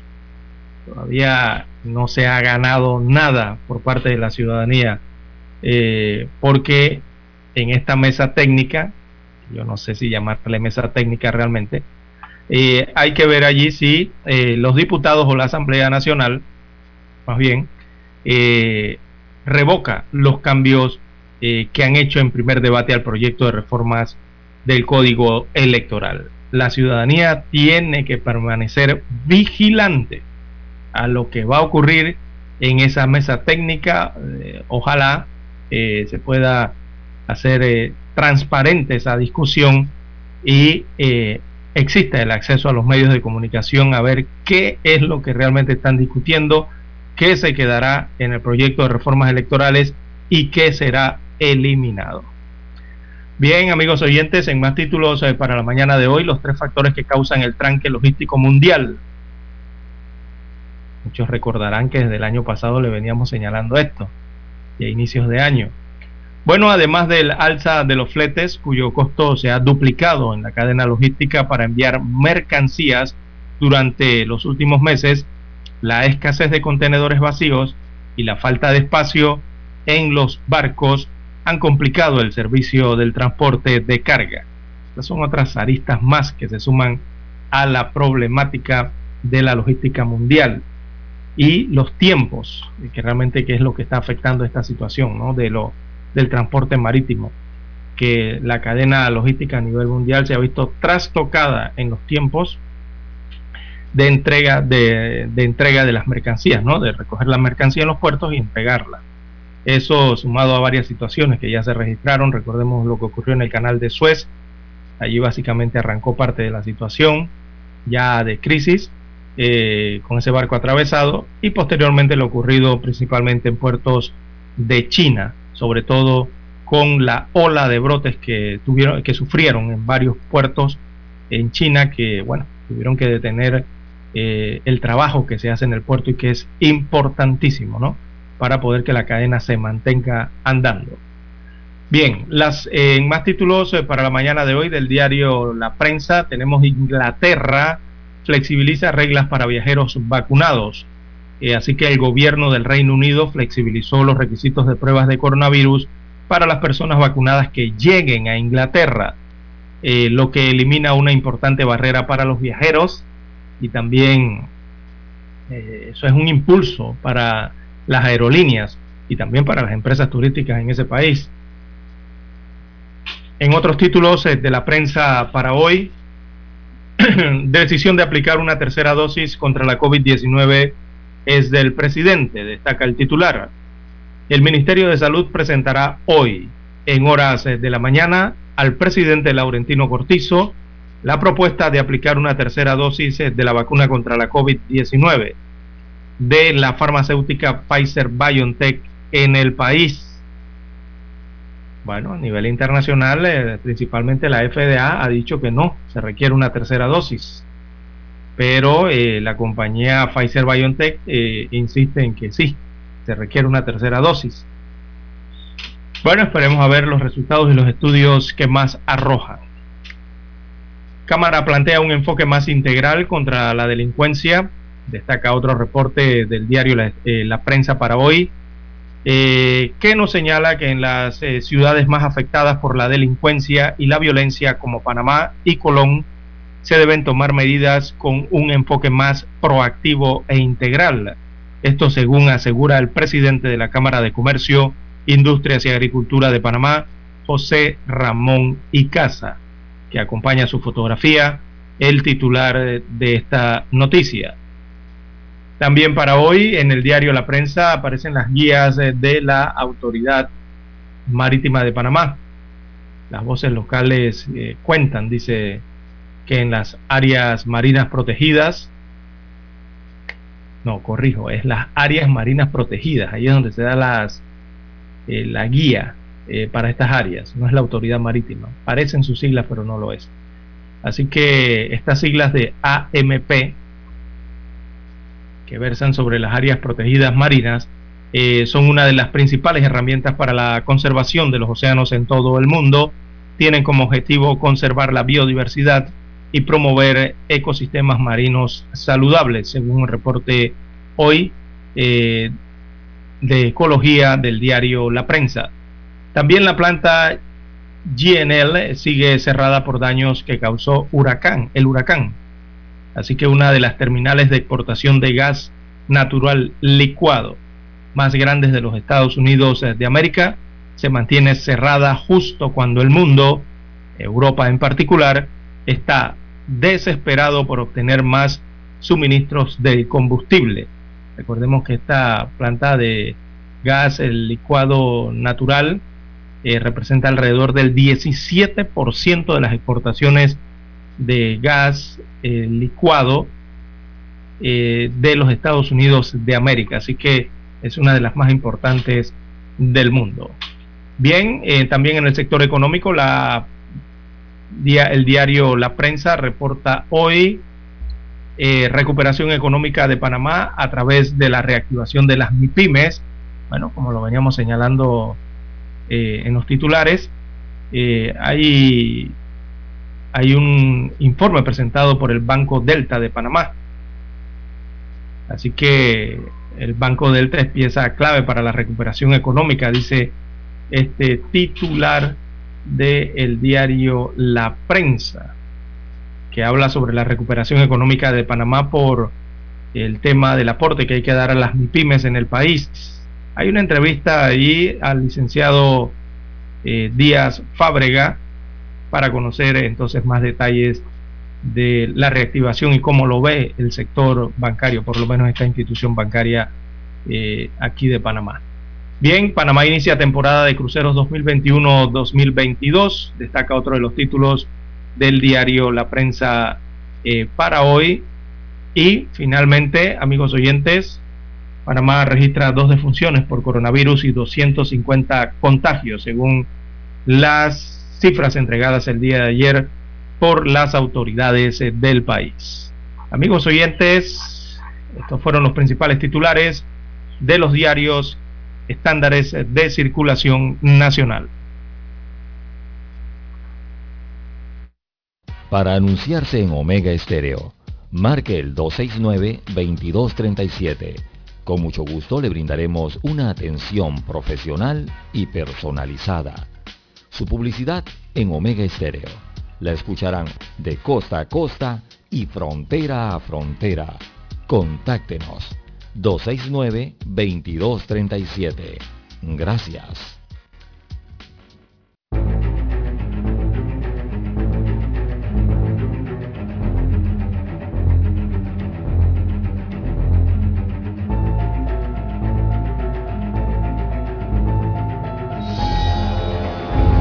Hasta aquí.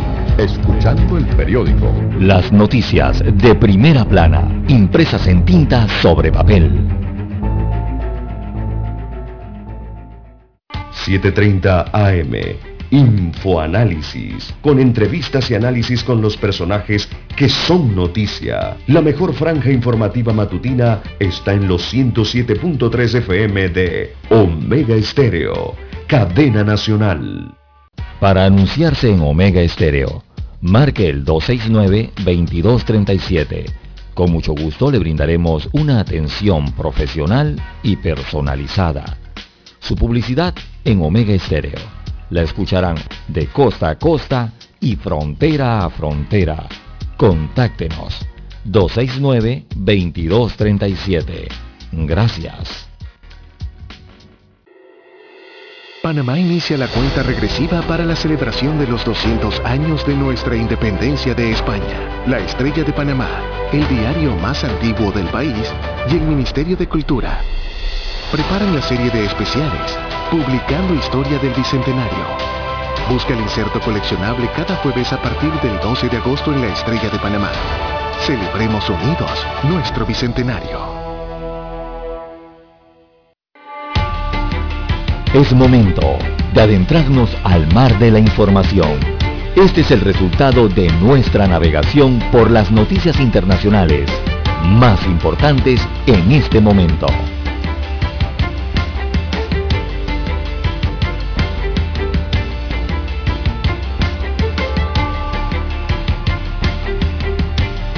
Bien, amigos oyentes, las 6.58 minutos de la mañana en todo el territorio nacional de relieve rápidamente a nivel internacional antes de ir con la voz de los Estados Unidos de América.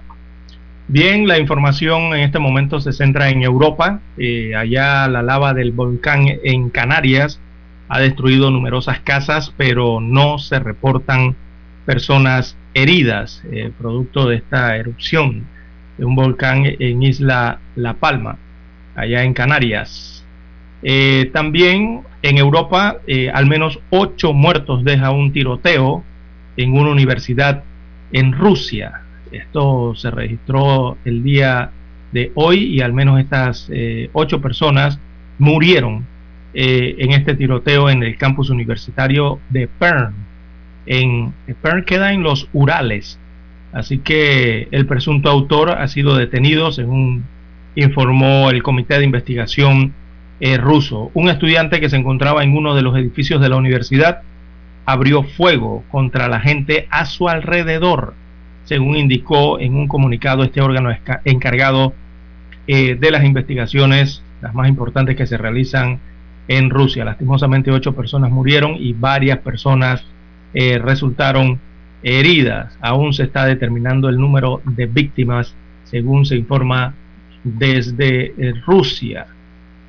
También en Europa, amigos oyentes, sigue la, la información, ya que hay una cuenta regresiva, como ya sabemos, eh, la canciller alemana Angela Merkel eh, deja próximamente eh, el, liderato de Alemania, así que los partidos y líderes que se disputan o, que disputan convertirse en nuevo canciller este domingo, entre ellas hay una fémina y un y otro candidato.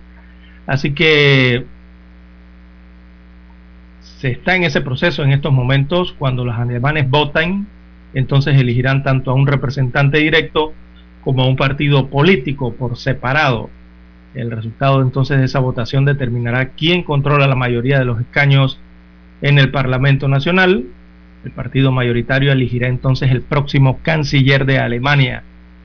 Eh, así que principalmente se habla de Ana Elena Baerbock, y Olaf Scholz serían los que estarían disputándose ese liderato en Alemania.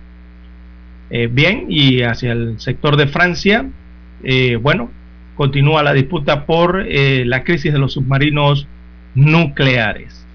Así que por primera vez el presidente Joe Biden de los Estados Unidos y el presidente Emmanuel Macron de Francia hablarán en medio de esta crisis nuclear en la que Francia retiró los embajadores tanto de Australia como de los Estados Unidos de América, algo eh, inédito en la historia de las relaciones de esos países. Nunca habían retirado o se había encontrado una situación como esa entre ellos.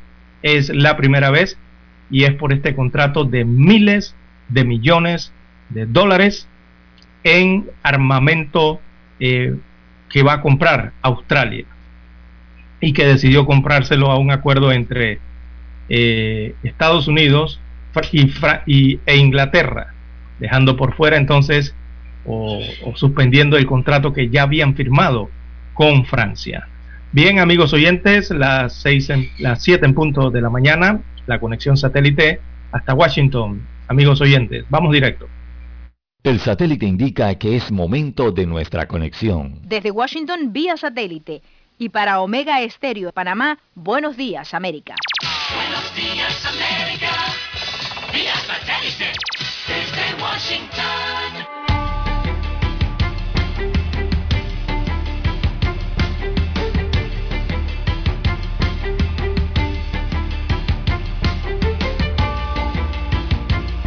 Omega Estéreo, cadena nacional. La voz de América presenta. Buenos días, América. Desde Washington, la actualidad informativa.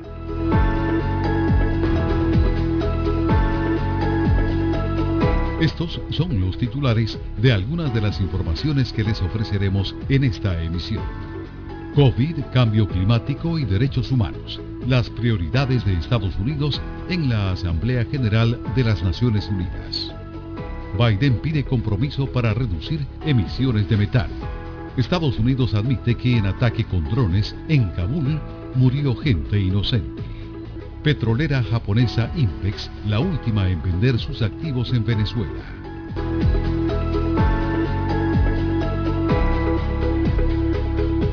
Amigos oyentes, los saludamos desde Washington y les damos la más cordial bienvenida a una nueva emisión de Somos la Voz de América. Y estas son las noticias. La representante permanente de Estados Unidos ante las Naciones Unidas, Linda Thomas Greenfield, habló con los medios de comunicación acerca de las expectativas y principales objetivos de la administración Biden. Nuestra colega Celia Mendoza tiene los detalles desde las Naciones Unidas. Estados Unidos delineó sus objetivos durante la 76 sesión de la Asamblea General de las Naciones Unidas, que según la embajadora Linda Thomas Greenfield, seguirá estrictas medidas de bioseguridad y contará el 21 de septiembre con la presencia del presidente Joe Biden. Detener la propagación del COVID es nuestra máxima prioridad, tanto aquí la semana que viene como en el futuro. El cambio climático, otra prioridad para la administración Biden, será el tema central del Consejo de Seguridad el jueves 23 de septiembre en una sesión de alto nivel a la que asistirá el secretario de Estado Anthony Blinken. Es una amenaza particularmente significativa para muchos de los países en desarrollo. El presidente Biden sabe que debemos llevar la iniciativa él y el enviado especial Kerry están revitalizando nuestros compromisos globales y trabajando en la cumbre presidencial sobre el clima para aumentar las metas de la COP26.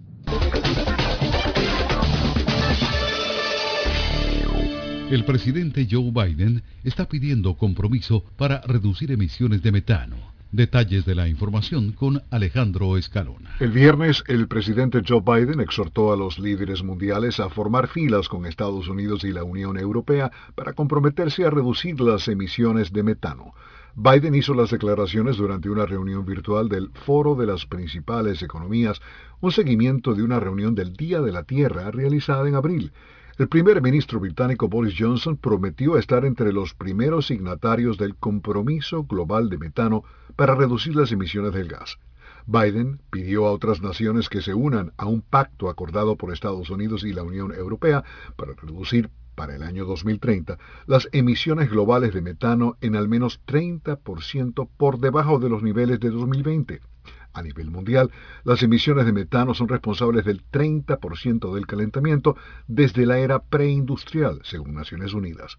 Un informe reciente de científicos de la ONU dice que reducir las emisiones de metano es la forma más rápida de frenar el calentamiento global.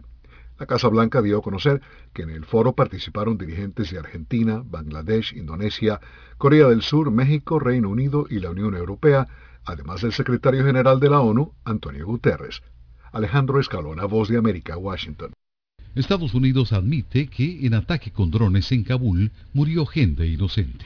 El colega Leonardo Bonet nos preparó un informe al respecto. El Pentágono se retractó de su descripción de un ataque con drones que causó la muerte a varias personas en Afganistán el mes pasado y señaló que una revisión revela que solo murieron civiles y no un extremista del Estado Islámico como se creyó en un principio. El ataque fue un trágico error, dijo el general de la Marina Frank McKenzie, jefe del Comando Central de Estados Unidos, en conferencia de prensa en el Pentágono. Durante días, después del ataque del 29 de agosto, funcionarios del Pentágono afirmaron que se había llevado a cabo correctamente, a pesar de que 10 civiles murieron, entre ellos 7 niños. Los medios informativos pusieron en duda esa versión de los hechos e informaron que el conductor del vehículo atacado era un empleado de una organización humanitaria estadounidense desde hacía mucho tiempo, además de señalar la ausencia de pruebas que apoyaran lo señalado por el Pentágono de que el vehículo contenía explosivos. Mackenzie dijo que, y citamos sus palabras, el vehículo fue atacado porque sinceramente pensamos que representaba una amenaza inminente.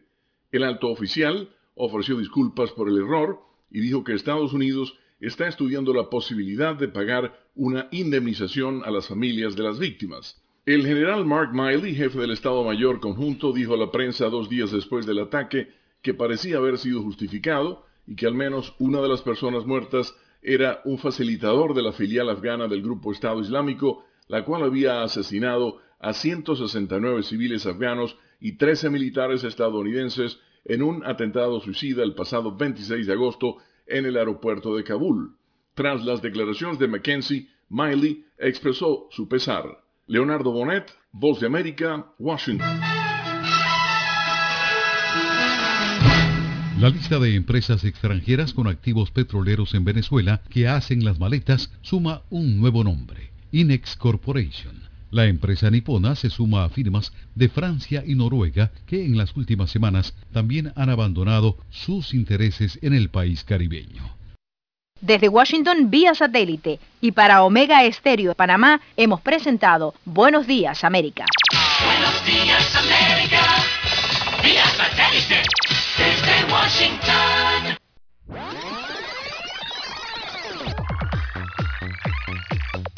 Omega Stereo tiene una nueva app. Descárgala en Play Store y App Store totalmente gratis. Escucha Omega Stereo las 24 horas donde estés con nuestra aplicación 100% renovada.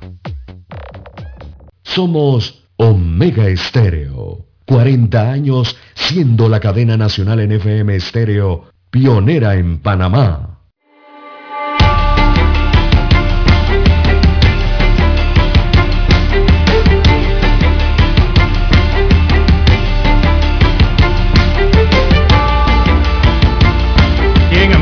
Oyentes, las 6.9, 6.9 minutos de la mañana en todo el territorio nacional.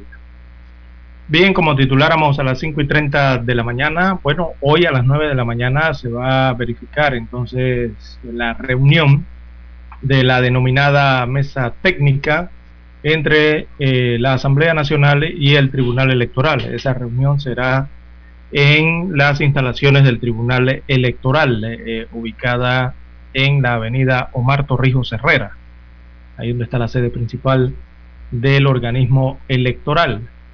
Así que arranca hoy esa mesa de, bueno, yo diría que de, acuerdo final, porque ya de negociación que van a negociar.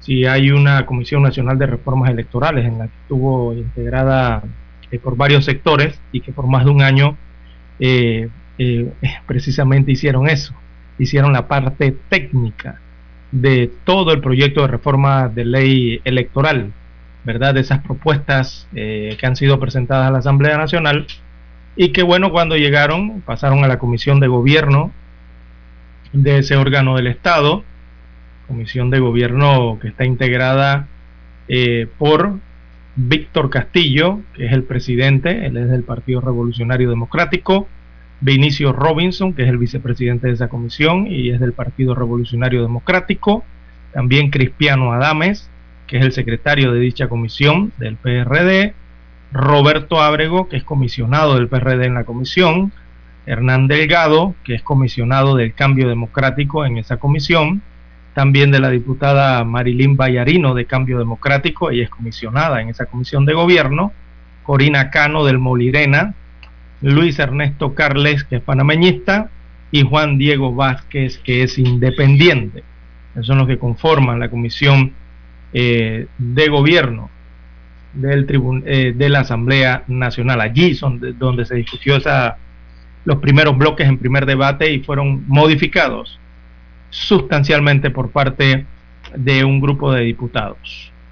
Bien, amigos oyentes, hoy se inicia entonces ese proceso de análisis eh, y, la, y lo que hemos visto en síntesis es que por parte de la Asamblea vemos que los diputados aprobaron esto, eh, quieren evidentemente aumentar el costo de las campañas, es el trasfondo, eh, quieren aceptar que se acepten las donaciones de personas condenadas en el país, ¿sí?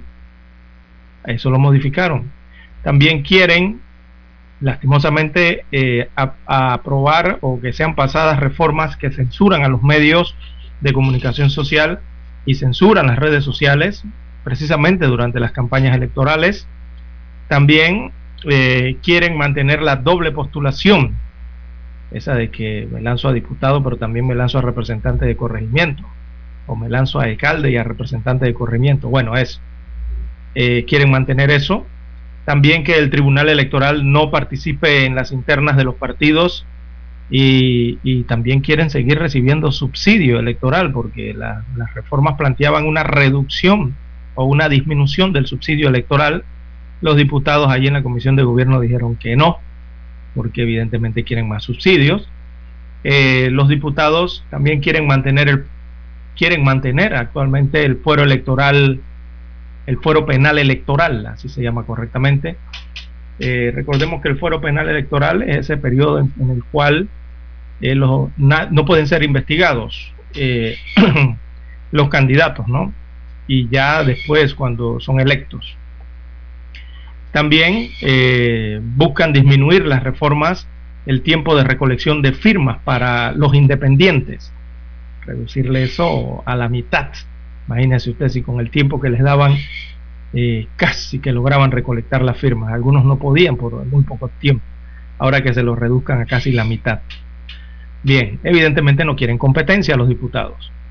Así que también eh, ellos eh, evitan eh, estos, estos artículos, o no quieren, o fueron eliminados estos artículos que buscan que presenten sus hojas de vida durante la campaña para saber de, de quién estamos hablando, de qué candidato es, cuál es su hoja de vida, ¿verdad? De, qué trabajó, qué hizo, en qué está capacitado, y cuál han, sido eh, su actividad durante su vida, ¿no? Bueno, esto eh, no quieren eso, no quieren a través de ley que se pueda presentar eso. Tampoco quieren eh, condicionar su proclamación a la entrega del informe de gastos, lo que tiene que ver con el sentido de que si no me entregas en qué utilizaste el subsidio preelectoral, en este caso, entonces eh, no tienes, no, se emite tu acta o tu acta de proclamación, o sea, no te proclaman candidato hasta que entregues el informe. Bueno, lo, aprobado en la Comisión de Gobierno busca eliminar ese, esa propuesta que se ha hecho por parte de la Comisión Nacional de Reformas Electorales.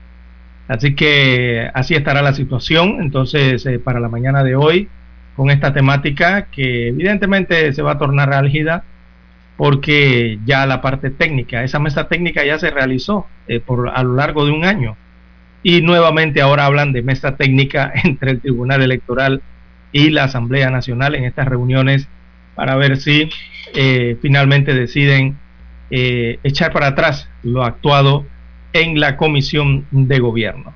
quizás hoy la verdad es que yo no creo que se vaya a dar un acuerdo en el día de hoy.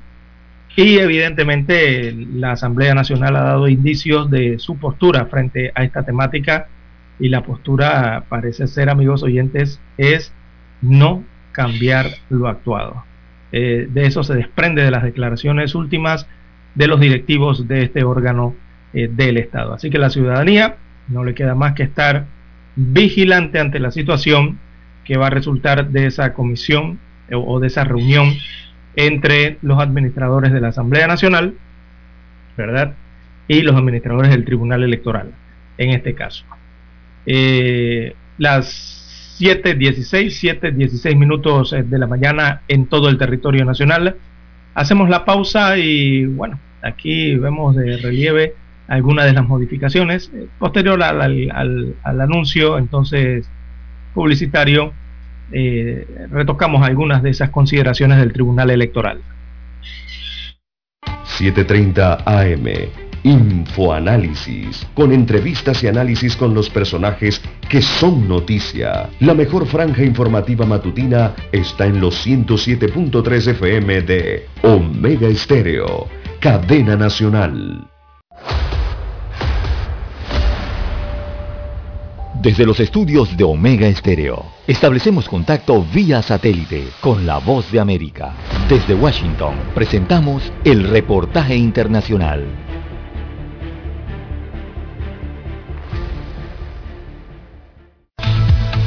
El presidente Joe Biden pronunciará esta semana su discurso ante la Asamblea General de Naciones Unidas en medio de tensiones con países aliados y denuncias de que su política exterior no ha cambiado mucho con respecto a la de Donald Trump. Biden, quien limitará su presencia en la ONU debido a la pandemia, pedirá a la comunidad internacional más medidas contra el coronavirus, el cambio climático y las violaciones de derechos humanos. Se reunirá hoy lunes con el secretario general del organismo mundial, Antonio Guterres, y el martes pronunciará su discurso. A partir de ese momento su participación será por video o en reuniones en Washington. El primer ministro británico Boris Johnson llegó a Estados Unidos para participar en la Asamblea General de Naciones Unidas, donde exhortará al mundo a tomar más medidas para contrarrestar el cambio climático antes de la próxima conferencia sobre el tema en Escocia. Johnson presidirá junto con el secretario general de la ONU, Antonio Guterres, una conferencia sobre maneras de enfrentar el calentamiento atmosférico hoy lunes. Ambos líderes hablarán de maneras de ayudar a los países en desarrollo a mitigar el impacto del cambio climático. Escucharon vía satélite desde Washington el reportaje internacional. Para anunciarse en Omega Estéreo, marque el 269-2237. Con mucho gusto le brindaremos una atención profesional y personalizada. Su publicidad en Omega Estéreo. La escucharán de costa a costa y frontera a frontera. Contáctenos 269-2237. Gracias. Omega Stereo tiene una nueva app. Descárgala en Play Store y App Store totalmente gratis. Escucha Omega Stereo las 24 horas donde estés con nuestra aplicación totalmente nueva. Omega Estéreo, 40 años innovando.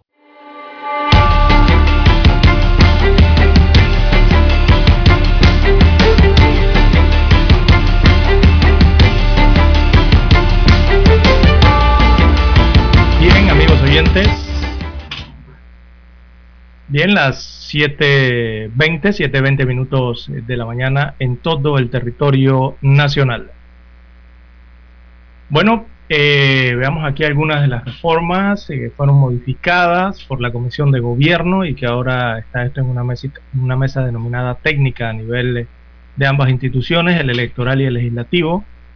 Eh, bueno, por ejemplo, el Tribunal Electoral considera un retroceso sobre el código electoral vigente, las modificaciones hechas o aprobadas por los diputados a los artículos 25, 26, el 118 y el 130 y la adición a un artículo nuevo, el número 10, al proyecto de ley.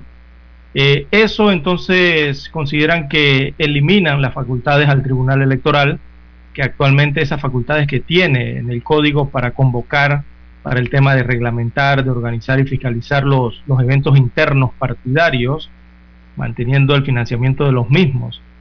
Mientras que en la reforma electoral del año 2017, la última que se hizo, ambos eventos iban unidos tal como consta en el artículo 299 y otros artículos del Código Electoral de Panamá.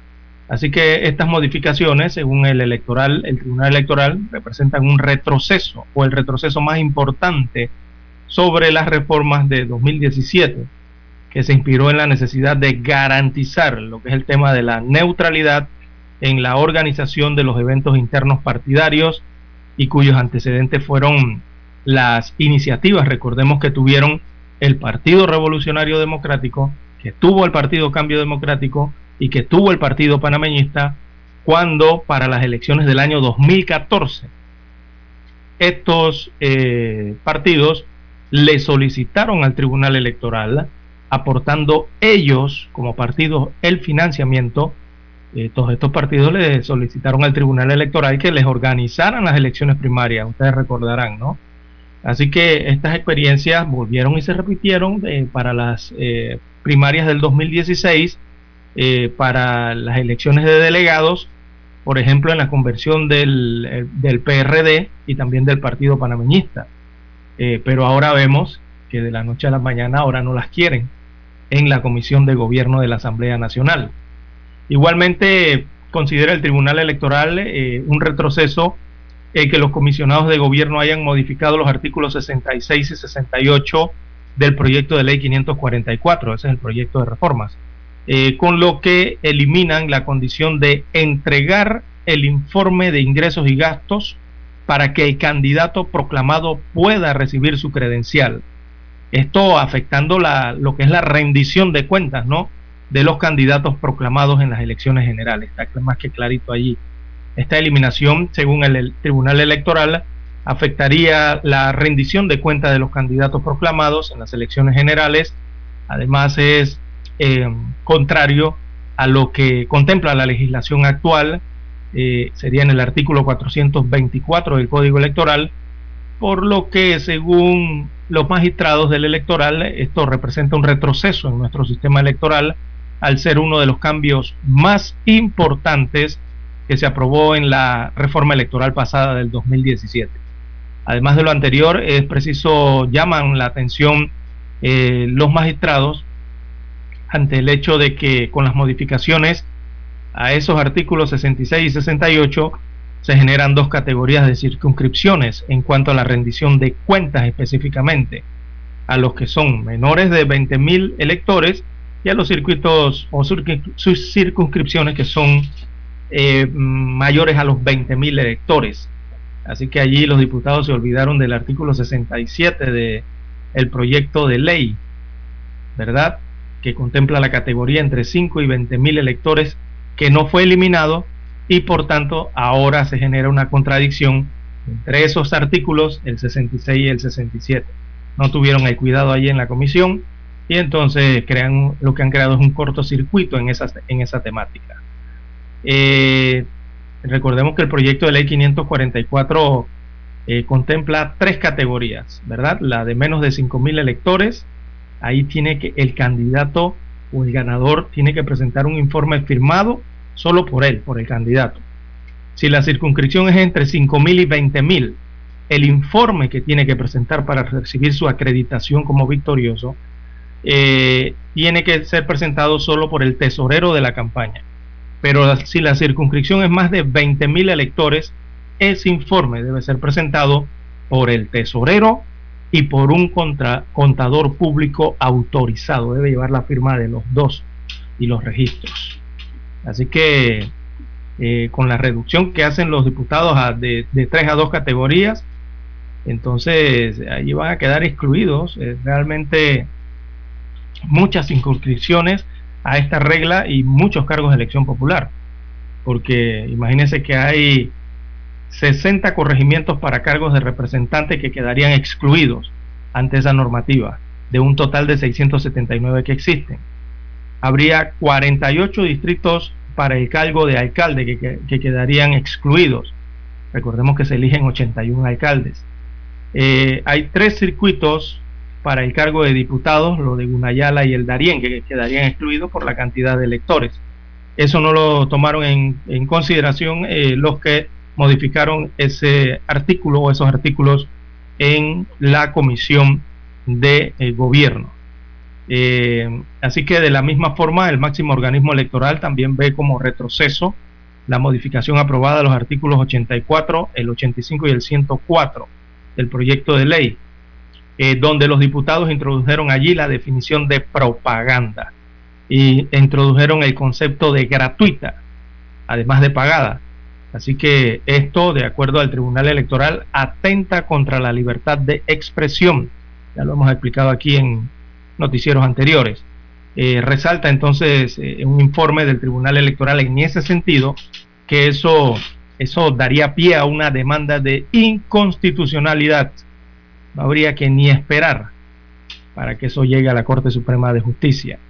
Igualmente, la propaganda gratuita contraviene las prohibiciones eh, de que los medios de comunicación y terceros donen propaganda, tal como está previsto en el Código Electoral, en su artículo 321 eh, eh, todo riña contra eso, ¿no?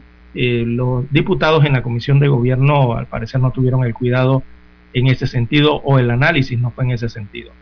Y asimismo el Tribunal Electoral considera otra serie de retrocesos en estas modificaciones que se han hecho por parte de la Asamblea Nacional al proyecto de ley número 544, especialmente esa eliminación que hicieron a los artículos 119 eh, y 139 del código, en el que los diputados, un grupo de diputados allí, eliminaron un año en el periodo que tienen los aspirantes por libre postulación para presentar sus solicitudes e iniciar el proceso de recolección de firmas. Eso reduce dicho periodo de un año que tenían los candidatos independientes eh, esa modificación que hicieron en la, Comisión de Gobierno les reduce de 12 meses a 3 meses. Imagínense usted. para poder eh, recolectar las firmas, según la modificación aprobada y que ahora está en discusión a nivel de esa comisión denominada técnica. Eh, así que, bueno, eh, parte entonces de, las modificaciones y de lo que se considera retroceso. son más, habría que tener unos 20 minutos o media hora para poder explicarle cada una, ¿no? Y por qué se considera que son retrocesos eh, y que son rechazadas actualmente tanto por el Tribunal Electoral como por la mayoría de las organizaciones civiles eh, que han protestado al respecto de lo que se ha hecho con esta reforma al Código Electoral en la Asamblea Nacional. Bien, amigos oyentes, eh, no tenemos tiempo para más, hay que entregar la emisión informativa para la mañana de hoy. En el control maestro nos acompañó Roberto Antonio Díaz y acá desde la unidad remota, eh, César Lara desde Provincias Centrales le llevó adelante el noticiero Omega Estéreo para la mañana de hoy. A continuación los dejamos con los amigos de Info Análisis. Hasta aquí, noticiero Omega Estéreo. Continúe con la mejor